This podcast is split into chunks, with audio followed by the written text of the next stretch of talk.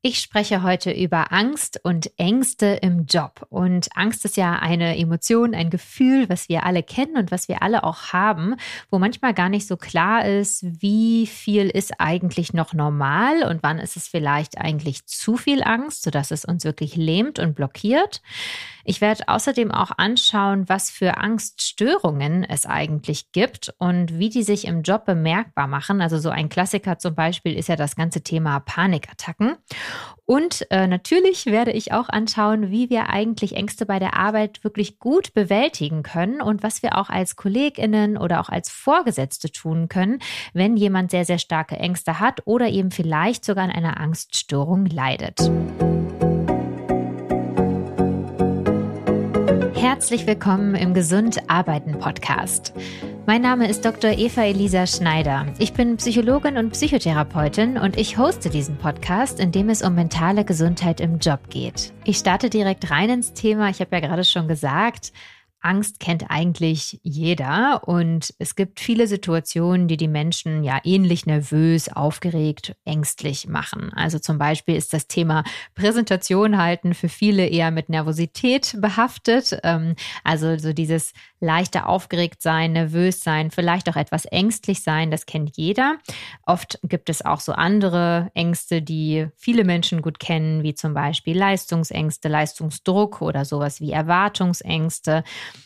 Manche Menschen machen aber auch ganz bestimmte Dinge sehr, sehr nervös oder sie haben so große Ängste, dass sie sie komplett meiden. Also zum Beispiel, dass sie ganz große Ängste haben, in eine volle Kantine zu gehen oder dass sie ganz, ganz große Angst davor haben, Smalltalk halten zu müssen. Also sowas ähm, ist ja auch für manche, gerade wenn man vielleicht auch ein bisschen introvertierter ist, sowieso irgendwie schwierig oder sie merken dann, Mensch, das ähm, laugt mich ganz schön aus. Ähm, bei manchen ist es aber wirklich mit sehr viel Angst sogar behaftet. Oder etwas anderes, was auch passieren kann, hat nicht so ganz direkt etwas mit dem Job zu tun, aber mit dem Drumherum. Zum Beispiel haben manche Menschen Angst davor, öffentliche Verkehrsmittel zu benutzen. Und das heißt, für sie ist der Weg zur Arbeit einfach mit extrem viel Angst verbunden und vielleicht kommen sie schon ganz ausgelaugt zur Arbeit an und ähm, von außen sehen wir das vielleicht erstmal gar nicht so, aber es kostet einfach extrem viel Energie. Und äh, ja, so hat jede Person von uns sicherlich so die eine oder andere Facette von Angst, die wir kennen oder wo wir sagen, ja, das ist so ein bisschen stärker bei mir ausgeprägt, da vielleicht auch manchmal etwas zu stark, dass es mich fast so lähmt oder so ein bisschen handlungsunfähig macht, gefühlt jedenfalls. Und manche von uns eben haben so starke Ängste, dass sie sogar pathologisch sind, ne? also uns in unserer Lebensführung sehr stark beeinflussen. Dazu werde ich aber gleich auch noch mal etwas sagen. Schauen wir uns da in diesem Kontext vielleicht zunächst erstmal an, was eigentlich normal ist und was nicht. Zuallererst müssen wir dafür verstehen, dass Ängste natürlich immer eine Angstreaktion auslösen. Ja, dazu kleiner biologischer Hintergrund. Also wir alle haben ja ein vegetatives Nervensystem. Das ist das Nervensystem bei uns im Körper, das alle Körperfunktionen wie zum Beispiel den Herzschlag, die Atmung, den Stoffwechsel oder die Verdauung oder die Temperatur regelt. Also alles, was irgendwie wichtig ist, ähm, um unseren Organismus aufrechtzuerhalten. Und das vegetative Nervensystem, das besteht aus zwei Gegenspielern, dem Sympathikus und dem Parasympathikus. Das sind zwei entgegengesetzte Pole, wenn man so will. Habt ihr vielleicht auch schon mal gehört. Der Sympathikus ähm, ist das äh, aktivierende System ähm, in diesem Nervensystem. Das ähm, sorgt dafür, dass zum Beispiel unser Herzschlag schneller wird, der äh, sorgt dafür, dass äh, unsere Sauerstoffversorgung stärker ist, höher ist, dass die Pupillen sich zum Beispiel erweitern oder alles so richtig auf so Fokus und Aktivierung ausgerichtet wird. Also das ist ein, ein Teil des Nervensystems, was dafür sorgt, dass wenn wir wirklich Aktivierung brauchen und wenn wir vielleicht gerade eben einer ja eher aktivierenden Situation ausgesetzt sind, ähm, wie eben zum Beispiel einer Angstreaktion, dass das dann aktiv aktiv wird und dass diese Ressourcen vom Körper bereitgestellt werden. Also wir wirklich fokussiert sind, dass wir einfach Sauerstoff im Blut haben und dass wir ganz schnell reagieren können, je nachdem, was gerade los ist. Der Parasympathikus, das gegenteilige System, das ist das beruhigende System. Also in dieser Phase, wenn dieser, wenn dieses System aktiv ist, dann ist unsere Verdauung zum Beispiel aktiver, da ist der Blutdruck ein bisschen geringer, da ist der Herzschlag niedriger. Also da ist alles sehr, sehr auf ähm, Erholung und auf Ruhe ausgerichtet. Ne, das sind zwei ganz, ganz wichtige Gegenspieler. Heutzutage passiert es ja übrigens sehr, sehr oft, dass unser Sympathikus sehr, sehr aktiv ist und wir einfach sehr oft dauerhaft unter Stress stehen oder dauerhaft unser Körper unter so einer starken Aktivierung steht was natürlich auf Dauer nicht gut ist, weil einfach dieser Erholungs- und Ruheteil vom Körper gar nicht mehr richtig zum Zuge kommt. Und das ist auch im generellen Kontext wichtig zu verstehen, weil wir natürlich vom Körper eigentlich erstmal eine ganz normale Reaktion ähm, da haben, ne? dass uns zum Beispiel Energien bereitgestellt werden, wenn wir sie auch brauchen in dem Moment. Das ist ja was ganz Tolles, was der Körper da eigentlich kann. Nur wenn man das eben dauerhaft hat, ne? wenn man dauerhaft extrem viel Energien braucht und dauerhaft extrem fokussiert, aufmerksam sein muss, dann ist es für den Körper eben nicht mehr gut. Ja, und da brauchen wir oft im allgemeinen Alltag tatsächlich oft etwas mehr Parasympathikus, etwas mehr Erholung und Ruhe. Ich glaube, da können viele von euch anknüpfen. So, das erstmal als kleine biologische Einordnung, kleiner biologischer Exkurs äh, zu dem, was eigentlich ähm, Stress oder Ängste in unserem Körper machen, nämlich dass unser Sympathikus aktiviert wird. Nun, zurück zu den Ängsten. Wenn wir jetzt gucken wollen, wie unterscheiden sich eigentlich normale von sehr, sehr starken oder sogar pathologischen Ängsten, ist zuallererst erstmal ganz wichtig zu verstehen, dass beide Formen von Ängsten, egal ob sie jetzt normal sind oder pathologisch sind, immer eine Angstreaktion hervorrufen. Also unser Sympathikus wird immer aktiv sein, wenn wir irgendwie Ängste empfinden. Und das ist ganz, ganz wichtig, weil wir nämlich oft die Annahme haben, dass wir entweder ganz, ganz, ganz, ganz starke Ängste haben und das total extrem und intensiv ist oder einfach gar keine Ängste. Aber tatsächlich gibt es ja einfach auch normale Ängste und normale Ängste rufen auch dieselbe Reaktion im Körper hervor. Ne, also erstmal macht der Körper, der spult erstmal genau das gleiche Programm ab, wie das auch bei pathologischen Ängsten der Fall ist. Jetzt kommen aber die Unterscheidungsmerkmale zwischen den normalen und den pathologischen Ängsten. Und da ist eins der wichtigsten Unterscheidungsmerkmale, dass normale Ängste eigentlich immer in einem angemessenen Verhältnis zu ihrem Auslöser stehen. Ne? Also zum Beispiel, sehr viele Menschen haben Angst oder sind so ein bisschen nervös, wenn sie etwas präsentieren müssen vor einer Reihe an unbekannten Menschen. Es ist normal, dann eine gewisse Form der Angstreaktion zu haben, dass unser Sympathikus aktiviert ist, dass wir vielleicht einen schnelleren Herzschlag haben, dass sich unsere Pupillen weitern, dass wir vielleicht auch so ein bisschen schwitzen. Das sind alles ganz normale Angstreaktionen. Pathologische Ängste aber stehen nicht in einem angemessenen Verhältnis zu ihrem Auslöser. Wenn also jemand zum Beispiel extrem viel Angst davor hat, mit dem Zug zur Arbeit zu fahren, so schlimm, dass er es gar nicht mehr schafft, morgens den Zug zu nehmen und dadurch sich vielleicht einfach wochenlang krank melden muss, weil er es einfach nicht schafft, in diesen Zug einzusteigen, obwohl das eigentlich nicht in einem ganz normalen Verhältnis steht, dann haben wir es eher mit einer pathologischen Angst zu tun. Außerdem ist es so, und das habe ich gerade im Beispiel schon ganz gut genannt, dass diese pathologischen Ängste die Lebensführung wirklich deutlich beeinträchtigen. Ne? Also eben, dass eine Person zum Beispiel bestimmte Dinge im Leben, im Alltag nicht mehr tun kann, weil die Ängste sie so stark einschränken. Ne? Wie beim Zugfahren, dass man dann gar nicht mehr zur Arbeit kommen kann, weil man vielleicht auch keine anderen Möglichkeiten hat, zur Arbeit zu kommen und sich dann womöglich irgendwie krank schreibt. Jetzt mal äh, angenommen, dass es zum Beispiel keine Remote-Option gibt oder so.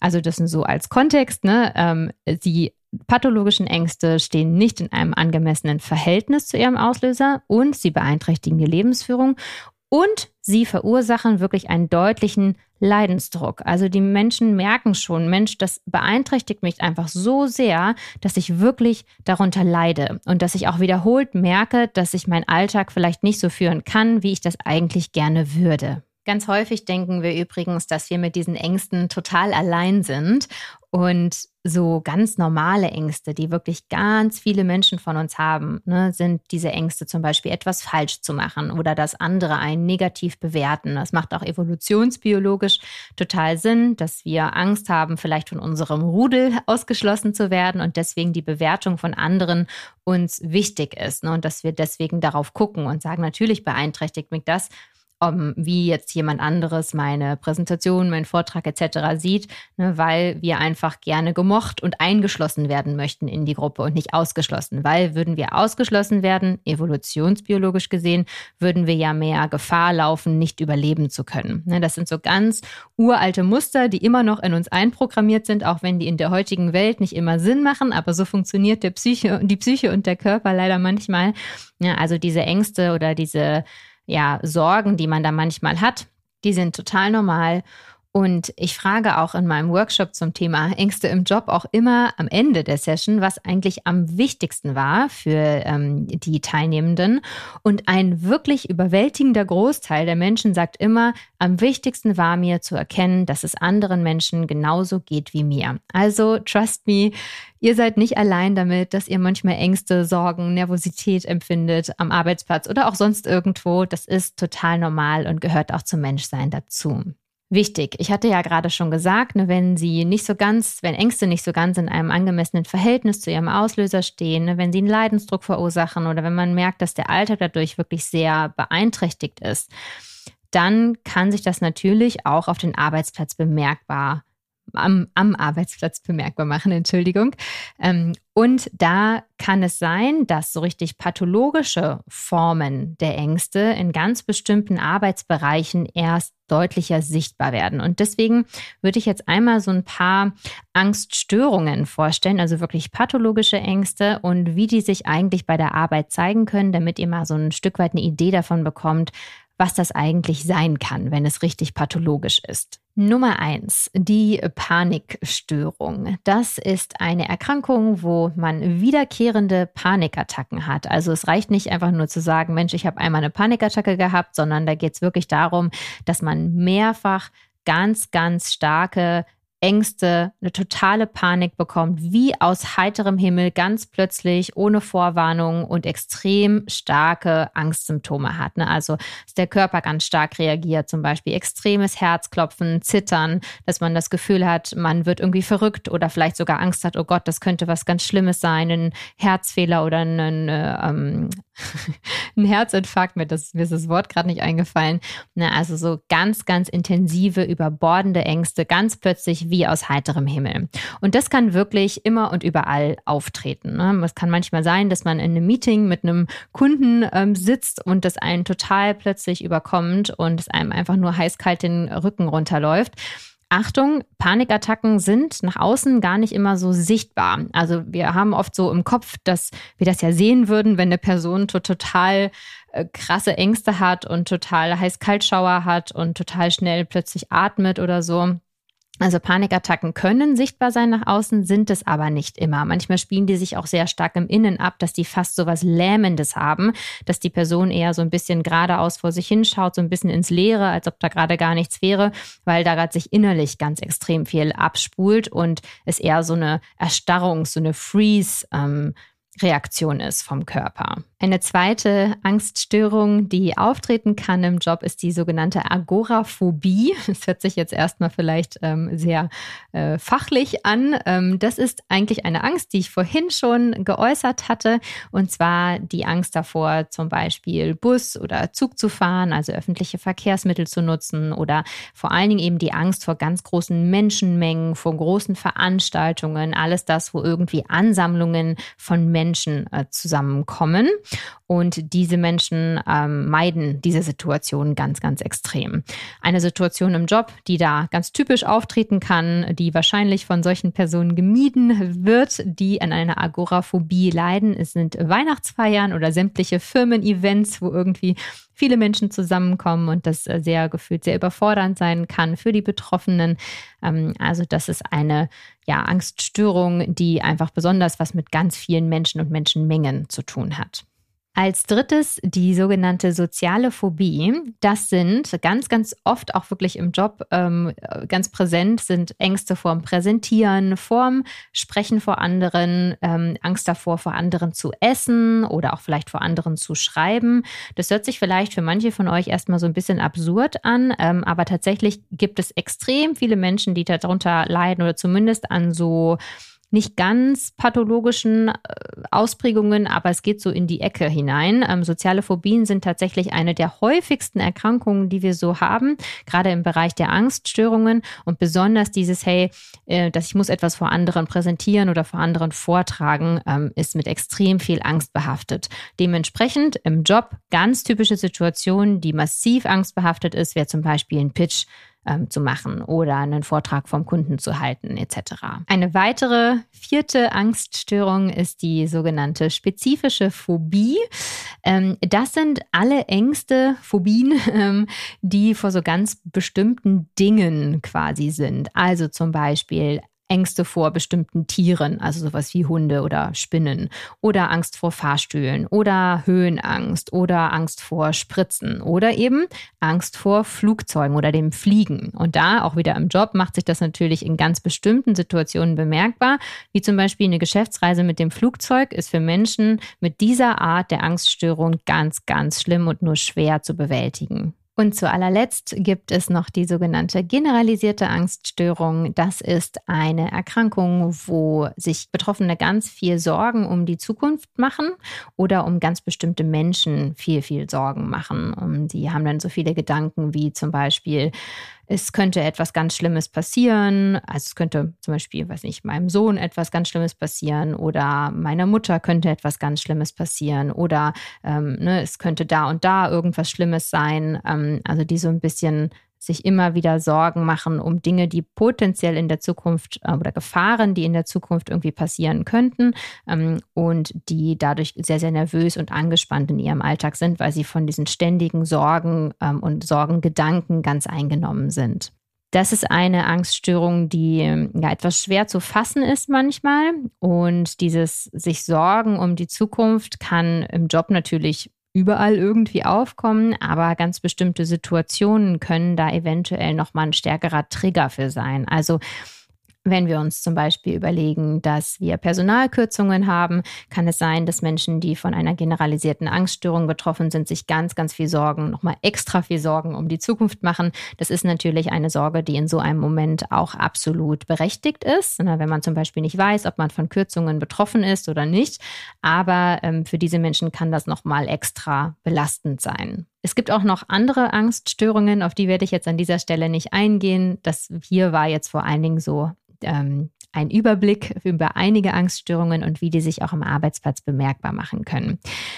Manchmal ist das auch eine ganz diffuse Mischung an Anzeichen, die man gar nicht so direkt als Angst beschreiben würde. Also wenn ihr jetzt vielleicht das Gefühl habt, Mensch, in manchen Dingen davon erkenne ich mich wieder, in anderen vielleicht auch nicht, erstmal keine Panik. Ähm, denn natürlich müsste man so etwas sowieso auf jeden Fall immer mit ähm, professioneller Hilfe abklären lassen.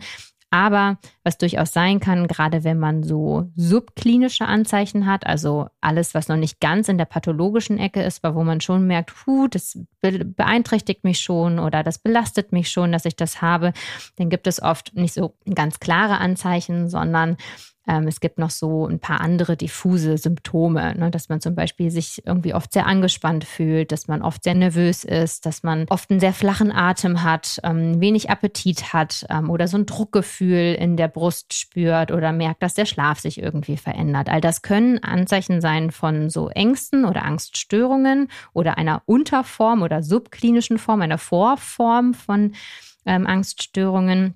Wenn du da irgendwie Zweifel hast oder nicht ganz genau weißt, wo du da stehst, dann ähm, such auf jeden Fall immer ähm, professionelle Unterstützung auf, um das gut abklären lassen zu können. So, was kann man jetzt eigentlich gegen Ängste machen? Egal, ob sie jetzt äh, pathologisch sind oder vielleicht auch noch in einem normalen Bereich sind, uns aber trotzdem irgendwie belasten. Bevor ich gleich drei verschiedene Dinge teile, möchte ich gerne noch mal einen kurzen Blick darauf werfen, was für Arten von Bewältigungsstrategien es eigentlich gibt. Und zwar unterscheiden wir in der Psychologie zwischen sogenannten funktionalen und sogenannten dysfunktionalen Bewältigungsstrategien. Die sind von außen gar nicht immer so leicht zu erkennen.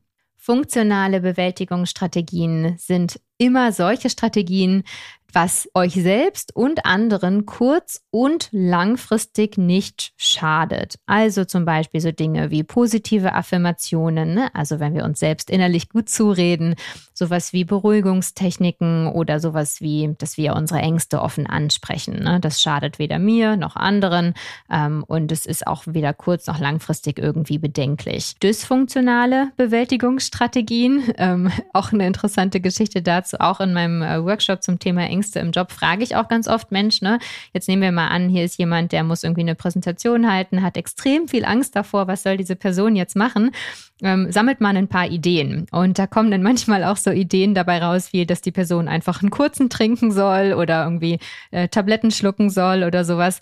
Das sind dysfunktionale Bewältigungsstrategien, weil das natürlich einem selbst eigentlich schadet. Ne? Also es ist überhaupt keine gute Bewältigungsstrategie, vor allen Dingen auch, weil einem damit jetzt nicht ähm, so sehr geholfen ist und dass der Gesundheit auch eher ja schadet, als dass es ihr gut tut. Ähm, ne? Da ist es natürlich wichtig, das zu unterscheiden. Ist es jetzt eine wirklich hilfreiche, funktionale Strategie oder eine dysfunktionale Strategie? Manchmal können diese Bewältigungsstrategien auch ganz unsichtbar sein und wir kriegen das gar nicht mit. Ne? Also das können schon so kleine Dinge sein, wie dass wir zum Beispiel einen Glücksbringer dabei haben, was uns einfach ein gutes Gefühl gibt. Ne? Oder auch so Sachen wie, dass wir, wenn wir einen Raum betreten ähm, und vielleicht so Angst vor großen Menschenmengen haben, dass wir dann checken, wo alle Ausgänge sind, wie man jetzt schnell wieder aus der Situation rauskommen könnte, wenn man so einen Fluchtimpuls bekommt zum Beispiel. Oder auch so Sachen wie, dass man sich so Sätze innerlich zurechtlegt. Ne? Wenn man zum Beispiel Angst vom Smalltalk hat, ähm, dass man sich innerlich schon so ein paar so Anker setzt, äh, auf die man zurückgreifen kann, wenn einem irgendwie die Angst hochkommt oder wenn man das Gefühl hat, oh, ich habe so Angst davor, dass irgendwie Leerlauf entstehen könnte, etc. Das also als kleinen Exkurs zum Thema funktionale versus dysfunktionale Bewältigungsstrategien. Natürlich möchte ich euch eher gute, positive Lösungen vorschlagen. Ähm, es gibt unglaublich viele Angstbewältigungsstrategien, auch sehr viele gute und funktionale Bewältigungsstrategien. Die äh, drei Lösungen, die ich jetzt vorschlage, habe ich auf dem Zeitstrahl ein Stück weit ähm, sortiert, weil wir natürlich Ängste ganz kurzfristig angehen können und gucken können, was kann ich hier und jetzt heute gerade in diesem Moment in dieser Situation machen. Damit fange ich an. Wir können aber auch mittelfristig gucken, ne, was sind so Dinge, auf die ich vielleicht in Zukunft ein Stückchen achten kann, wenn diese, diese Situationen wieder aufkommen. Und auch, was kann ich eigentlich langfristig machen, dass vielleicht die Angst gar nicht mehr so stark wird, wie ich sie heute immer erlebe. Und für kurz- und mittel- und langfristig habe ich jeweils eine Strategie parat. Erstens, also ganz kurzfristig, was können wir da machen, wenn wir ganz plötzlich und akut mit Angst konfrontiert sind? Das aller, aller, aller Wichtigste in diesen Momenten ist zu atmen. Weil ich habe vorhin ja schon erzählt, dass unser vegetatives Nervensystem in Momenten der Angst ganz, ganz aktiviert wird, der Sympathikus ganz stark aktiviert wird. Und das sind vor allen Dingen unwillkürliche Körperfunktionen, die da ablaufen. Aber die Atmung ist die einzige Funktion des vegetativen Nervensystems, die wir aktiv selbst beeinflussen können. Ne, wir haben keinen direkten Einfluss zum Beispiel auf unseren Herzschlag oder wie viel, ähm, ja, wie uns sich unsere Pupillen zum Beispiel weiten. Aber die Atmung ist etwas, was wir ganz aktiv und bewusst beeinflussen können. Das heißt, sobald wir anfangen, ruhig zu atmen und kurz einzuatmen und eher versuchen, die Ausatmung zu verlängern, dann werden wir merken, dass unser Körper automatisch ein Stück weit runterfährt. Ne? Der Sympathikus etwas runterfährt und der Körper sich beruhigt. Das ganze total stark aktivierte Nervensystem sich dadurch beruhigen kann. Das ist zuallererst das Aller, Allerwichtigste. Darüber hinaus ist es enorm wichtig, in diesen Momenten die Aufmerksamkeit nach außen zu richten. Weil was ganz oft passiert bei Ängsten ist, dass wir innerlich total diesen Film abspielen von, oh Gott, jetzt passiert gerade was ganz Schlimmes und mein Körper ist total heiß und kalt und mein Herz ist schnell und ich schwitze und oh Gott, und das werden andere bemerken. Ich bin furchtbar nervös. Oh Gott, oh Gott, oh Gott. Also, dass wir ganz stark die Aufmerksamkeit nach innen richten bei den Ängsten und was alles bei uns innen eigentlich gerade los ist, besonders bei Panikattacken zum Beispiel. Das heißt, was wir schaffen müssen in dem Moment, ist die Aufmerksamkeit nach außen zu richten. Also zu gucken, okay, wer sitzt hier eigentlich? In was für ein vielleicht lächelndes Gesicht kann ich hier gerade gucken? Gibt es irgendwas im Raum, was ich vielleicht noch nie entdeckt habe? Ne? Also zu versuchen, achtsam nach außen zu gucken und zu schauen, Mensch, wie kann ich meine Aufmerksamkeit jetzt von dem, was gerade sich innerlich alles an einem Film abspielt, wirklich wieder bewusst nach außen lenken. Und das wird auch enorm helfen, in diesen Momenten sich kurzfristig ein bisschen zu beruhigen. Mittelfristig, also wenn ich jetzt das Gefühl habe, Mensch, die ein und dieselbe Situation, die kommt immer wieder und die macht bei mir immer wieder eine ähnlich starke Angstreaktion, da empfehle ich das sogenannte entgegengesetzte Handeln. So, was ist das? Ähm, ihr könnt euch erstmal vorstellen, ähm, ein Dreieck innerlich. Und dieses Dreieck besteht aus den drei Ecken Körper, Denken und Handeln. Und all diese drei Dinge sind für unsere Psyche total verbunden und all diese drei Dinge sind, egal in welcher Situation im Alltag, auch irgendwie aktiv. Ne? Also wir haben einen körperlichen Vorgang, den wir vielleicht irgendwie spüren und merken. Wir haben das Denken, was irgendwie immer mitläuft und daraus handeln wir auch in irgendeiner gewissen Art und Weise.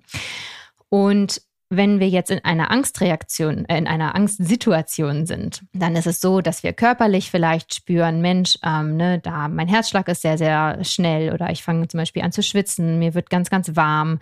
Ähm, beim Denken, also auf der Kopfebene, kann es vielleicht passieren, dass wir so Gedanken haben wie, oh Gott, ich schaffe das nicht, das ist viel zu viel für mich oder ähm, ich bin furchtbar nervös und die anderen bemerken das gerade. Und im Handeln kann es dann sein, dass wir so einen Impuls haben, wie ich möchte gerne fliehen aus der Situation ne? oder ich erstarre eben total. Also all das, was sich dann in der Konsequenz quasi bemerkbar macht. Also diese Dreifaltigkeit äh, passiert immer, ähm, egal in welcher Situation, dass alle diese drei Elemente quasi gleichermaßen irgendwie aktiv sind oder wir ja Dinge bemerken auf diesen drei Ebenen. Und unter Angst ist es so, dass es uns extrem helfen kann, zu versuchen, auf all diesen drei Ebenen einen entgegengesetzten Impuls zu setzen. Was kann das bedeuten? Ähm, das heißt, dass wir zum Beispiel dem Körper den Impuls geben, ruhig zu atmen. Das hatte ich gerade schon erklärt, ne? dass, wir, dass wir es schaffen, unser Nervensystem zu beruhigen, indem wir unsere Atmung ruhig halten. Im Bereich des Denkens, also was uns in uns äh, innerlich, in Gedanken vorgeht, können wir uns zum Beispiel so Dinge sagen wie, hey, ich kann das, ich habe dafür die nötigen Kompetenzen, ne, ich schaffe das, also uns zum Beispiel positiv innerlich zuzureden und im Handeln ähm, einen entgegengesetzten Impuls machen zu dem, was wir sonst vielleicht machen würden, nämlich dieses Gefühl, fliehen zu wollen oder so total wie angewurzelt zu sein. Die entgegengesetzte Richtung dafür wäre zum Beispiel, dass wir ganz aktiv vielleicht nach vorne gehen einen Schritt und offenlegen vielleicht sogar, hey, ich bin gerade nervös und es ist gerade eine ungewöhnliche Situation für mich, aber ich möchte mich trotzdem bedanken, dass ich hier sein kann. Ne, also eine, eine äh, Reaktion zu zeigen, die irgendwie so ganz konträr ist zu dem, was wir vielleicht eigentlich als Impuls haben. Oder dass wir es vielleicht schaffen, auch darüber zu reden, was gerade in uns innerlich los ist. Dass das Handeln also ganz entgegengesetzt ist zu dem, was wir eigentlich machen würden, wenn wir unter starker Angst stehen. Und wenn man diese drei Ebenen bei alle drei gleichermaßen ähm, quasi versucht, so in eine entgegengesetzte Richtung zu lenken, ne, den Körper und das Denken und das Handeln, dann kann das sehr, sehr wirkungsvoll sein in so einer Situation. Weil ganz, ganz viele Bewältigungsstrategien, die wir auch so im Internet finden und so, die zielen ganz oft nur auf eine von diesen drei Ebenen ab. Also zum Beispiel nur darauf zu atmen oder nur darauf, sich innerlich gut zuzureden, aber nicht auf alle drei Ebenen. Und das ist das wirkungsvollste, was wir machen können, dass wir diese drei Ebenen alle verknüpfen und dadurch quasi eine entgegengesetzte Reaktion versuchen, so ein bisschen anzuschieben äh, innerlich, dass eben die Angstreaktion abgemildert wird und wir in eine entgegengesetzte Richtung gehen. Langfristig gesehen, also mein dritter Hinweis und Tipp, wie man mit Ängsten umgehen kann, da empfehle ich wirklich liebevoll zu experimentieren und auch die inneren Befürchtungen mal zu versuchen, systematisch zu überprüfen. Also so ein bisschen zu gucken, hm, was ist es eigentlich, was mir da so extrem viel Angst macht und kann ich das mal ganz systematisch unter die Lupe nehmen? Ähm, ich gebe euch mal ein Beispiel, damit das ein bisschen plastischer wird. Wenn ich zum Beispiel extrem viel Angst vorm Präsentieren habe, dann kann ich mir innerlich vielleicht erstmal eine Art Hierarchie anlegen und gucken, okay, gibt es da eigentlich verschiedene Abstufungen, dass bestimmte Arten von Präsentieren oder bestimmter Kontext für mich gar nicht so schwer ist wie vielleicht andere. Zum Beispiel ist es für mich eine zehnprozentige Schwierigkeit, wenn ich ähm, KollegInnen ein ja, vorgeschriebenes Dokument vorlese. Das ist für mich vielleicht nicht so schwer, da fühle ich mich relativ wohl mit, das ist in Ordnung. Eine vielleicht 50-prozentige Schwierigkeit könnte sein, dass ich vor Kolleginnen spreche und ähm, ein Thema habe, das mich interessiert und das ich auch vorher vorbereitet habe. Also wo ich schon merke, ja, es ist nicht so toll zu präsentieren, aber es ist irgendwie meine Komfortzone, weil das Thema ganz gut ist und ich konnte das auch vorher vorbereiten, ist in Ordnung.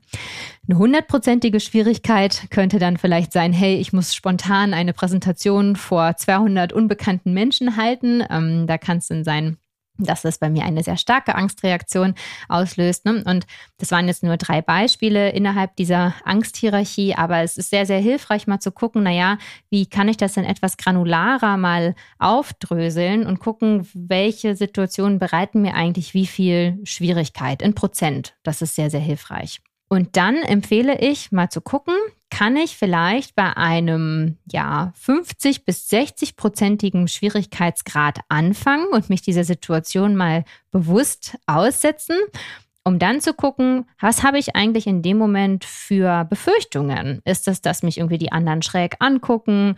Ist es vielleicht, dass ich total schwitze und die anderen das bemerken? Oder ist das vielleicht, dass irgendwie eine Frage kommt, die ich nicht beantworten kann?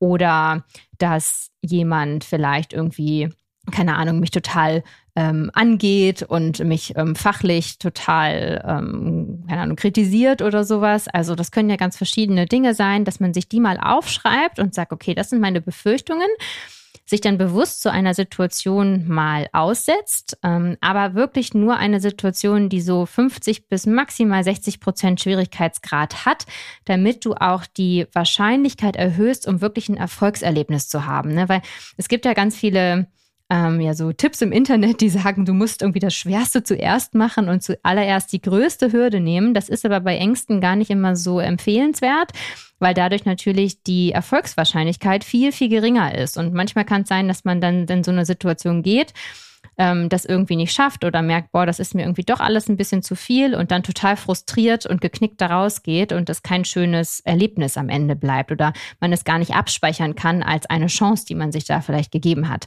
Deshalb eher bei so 50 bis 60 prozentiger Schwierigkeitsstufe anfangen und da mal gucken, was sind meine Befürchtungen? Ich gehe mal in so eine Situation, ich dokumentiere das wirklich vorher genau, was ich befürchte, was da passieren könnte.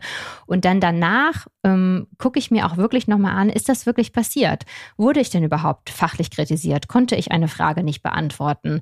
Habe ich irgendwie ganz doll geschwitzt und die anderen haben total schräg geguckt oder sowas? Ne? Also da nochmal ganz genau das auch wirklich aufzuschreiben und bewusst zu überprüfen, ist das, was ich befürchtet habe, da wirklich eingetreten und was habe ich damit für eine Erfahrung gemacht? Kurzer neurowissenschaftlicher Hintergrund dazu und zwar, was wir da machen in unserem Gehirn, dass wir quasi eine Art neues Netzwerk schaffen, was die Erfahrung macht, eigentlich bekomme ich das hin.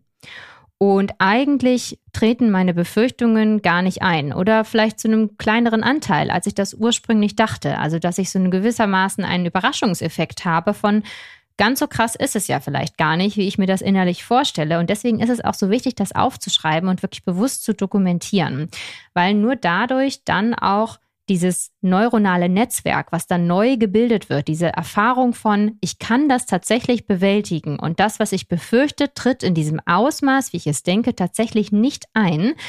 Das stärkt dieses neu gebildete Netzwerk und das muss man immer und immer wieder laufen, so ein bisschen wie so ein Trampelpfad, den man immer und immer wieder läuft und irgendwann wird es zu einer festen Straße und irgendwann wird es eine Autobahn äh, innerlich. Ne? Also die Nervenbahnen werden dann irgendwann einfach viel, viel gestärkter. Und das ist etwas, was da in unserem Gehirn quasi aktiv gefördert werden muss, diese Bildung eines neuen starken Netzwerks im Gehirn, was die Erfahrung abspeichert, ich bekomme das hin. Am aller, allerbesten geht das mit professioneller Unterstützung. Also da kann ich euch sehr empfehlen, mit PsychologInnen, besonders mit PsychotherapeutInnen zusammenzuarbeiten, um das wirklich systematisch anzugehen. Die ähm, können da sehr, sehr gut drin helfen. Besonders PsychotherapeutInnen aus der Verhaltenstherapie können da enorm gute Unterstützung sein. Also auch da keine Scheu, ähm, versucht wirklich ähm, das gerne mit ähm, professioneller Unterstützung anzugehen, zumal auch nochmal eine gute Nachricht an dieser Stelle. Angststörungen, also wenn es wirklich richtig pathologisch ist, mit die allerbesten Behandlungserfolge haben in der Psychotherapie. Das ist doch wirklich eine gute Nachricht, äh, die euch hoffentlich Mut macht, ähm, wenn ihr bis dahin diesen Schritt vielleicht noch nicht gegangen seid. Im letzten Teil nun noch ein paar Ideen, wie wir eigentlich als Kolleginnen oder als Vorgesetzte helfen können, wenn wir Menschen vor uns haben, die unter starken Ängsten oder sogar pathologischen Ängsten leiden. Der wichtigste Punkt am Anfang ist, dass wir natürlich versuchen, den Menschen erstmal Raum zu lassen, weil wenn wir Ängste haben, dann haben wir ein ganz, ganz massives Bedürfnis nach Sicherheit. Und das steht in dem Moment erstmal an allererster Stelle. Ne? Es ist der allergrößte Impuls in dem Moment. Das heißt, wir müssen signalisieren, ich gebe dir Sicherheit, ich lasse dir den Raum, ich lasse dich steuern, dich die Kontrolle haben, was du gerade möchtest, dass du nicht wieder erneut einer Situation ausgesetzt bist, die total unkontrollierbar ist und wieder potenziell Angst verursacht. Dann können wir natürlich ganz bewusst das Gespräch suchen und die Beobachtungen schildern ähm, oder auch um Feedback bitten, zu sagen, Mensch, das und das ist mir vielleicht schon häufiger aufgefallen. Respektiere unbedingt, wenn eine Person in dem Moment vielleicht Grenzen aufzeigt und sagt, dass sie nicht darüber sprechen möchte oder dass sie jetzt gerade nicht bereit dazu ist, darüber zu sprechen. Was übrigens manchmal auch passieren kann, ist, dass wenn es einen ganz akuten Fall gab, also nehmen wir jetzt mal an, jemand hatte eine Panikattacke ähm, und ähm, hat das vielleicht auch geäußert und danach möchte man vielleicht fürsorglich auf die Person zugehen und sagen, Mensch, lass uns da doch mal drüber sprechen. Es kann passieren, dass diese Person in dem Moment einfach massiv erschöpft ist, ne? weil so eine Panikattacke, wer das schon mal hatte, weiß, wie sich das anfühlt ist wirklich extrem einnehmend und das danach ist man total KO und da ist man vielleicht gar nicht in der Lage oder hat wirklich diese Ressourcen da, dass man sagen kann, hey, ja, ich bin gerade bereit darüber zu sprechen, aber wir können natürlich jederzeit als Außenstehende immer wieder das Angebot machen, hey, lass uns doch gern zu einem anderen Zeitpunkt nochmal darüber sprechen, wenn du dazu bereit bist. Ne? Also wir geben wieder Kontrolle zurück und signalisieren damit Sicherheit. Sicherheit und Schutz ist wirklich das Allerwichtigste in dem Moment. Und wenn wir so ein Gespräch führen, ist es auch genau die Frage, die wir da stellen können. Ne? Also wie können wir vielleicht für mehr Sicherheit sorgen? Wie können wir dafür sorgen, dass du dich sicherer und stabiler fühlst oder dass du irgendwie ein gewisses Schutzgefühl hast quasi, ne? damit die Ängste vielleicht gar nicht erst so stark werden. Wichtig ist, bei sowas immer Vertraulichkeit zu wahren. Also wenn zum Beispiel eine Person im Team betroffen ist, jetzt nicht einfach dem ganzen restlichen Team davon zu erzählen, sondern das wirklich nur in enger Absprache das zu teilen, was für die betroffene Person wirklich in Ordnung ist. Und natürlich sollten wir da auch mal etwas rauszoomen. Es ist natürlich nicht nur an der Person selbst zu gucken, was kann ich eigentlich tun, damit ähm, ich meine Ängste irgendwie in Schach halte, sondern was wir am Arbeitsplatz vor allen Dingen tun können, besonders dann, wenn wir vielleicht Personalverantwortliche sind, dass wir versuchen, unser Umfeld zu verbessern, weil sich Ängste unter Stress immer verschlimmern oder sich intensivieren können. Und deswegen können wir schauen, wie können wir eigentlich für ein stressreduziertes Umfeld sorgen. Ne? Wie können wir vielleicht eine gute Aufgabenplanung machen? Wie können wir Verlässlichkeit ähm, sicherstellen? Wie können wir alle die Dinge tun, die irgendwie auf Sicherheit und Stabilität einzahlen? Weil das ist für Menschen, die an Ängsten leiden, ganz, ganz wichtig, dass es Verlässlichkeit und Sicherheit gibt. Weil das ist ja am Ende das, wonach man das, was das Bedürfnis ist, wenn man starke Ängste hat, dass man wieder in Sicherheit kommt. Und das können wir versuchen, am Arbeitsplatz natürlich herzustellen, auf einer systemischen und organisationalen Ebene. Das ist auch etwas, über das wir in der Mental Health Masterclass Podcast von Nora Dietrich und mir, die war ja hier auch schon zu Gast, auch sprechen, nämlich wie wir psychische Gesundheit wirklich organisationsübergreifend fördern können und passende Hilfsangebote auswählen können. Die Masterclass ist eine fünfwöchige Online-Weiterbildung, in der wir Menschen aus HR oder auch dem Gesundheitsmanagement ganz konkrete Tools an die Hand geben, um mentale Gesundheit strategisch und langfristig in ihrer Organisation umzusetzen. Alle Infos dazu findest du unter mentalhealthmasterclass.de. Außerdem habe ich auch einen Führungskräfte-Workshop, in dem ich Führungskräfte trainiere, die Gesundheitssignale oder auch solche Anzeichen von psychischen Belastungen wie eben auch Ängsten wirklich gut zu erkennen und da auch sicher Gespräche drüber führen zu können. Da kannst du gerne mal auf meiner Website evaelisaschneider.com vorbeischauen. Da erfährst du auch mehr über meine Arbeit mit Unternehmen. Alle Links dazu findest du auch in den Show Notes. Auf YouTube habe ich zusätzlich zu diesem Thema auch ein paar Videos gemacht. Da kannst du also auch gerne mal reinschauen. Dieser Podcast ist ganz neu und es würde mich wahnsinnig freuen, wenn du mir eine 5-Sterne-Bewertung hinterlässt, damit der Podcast auch von anderen Menschen gefunden und gehört werden kann. Und du kannst ihn natürlich auch gerne an andere Personen weiterleiten, die sich für mentale Gesundheit interessieren. Und wenn du Themenwünsche, Anmerkungen oder Feedback hast, dann schick mir gerne eine E-Mail an podcast.evaelisaschneider.com. In diesem Sinne, vielen, vielen Dank fürs Zuhören und dass du heute Zeit in deine mentale Gesundheit investiert hast. Ich bin Eva und sage Tschüss, bis zum nächsten Mal.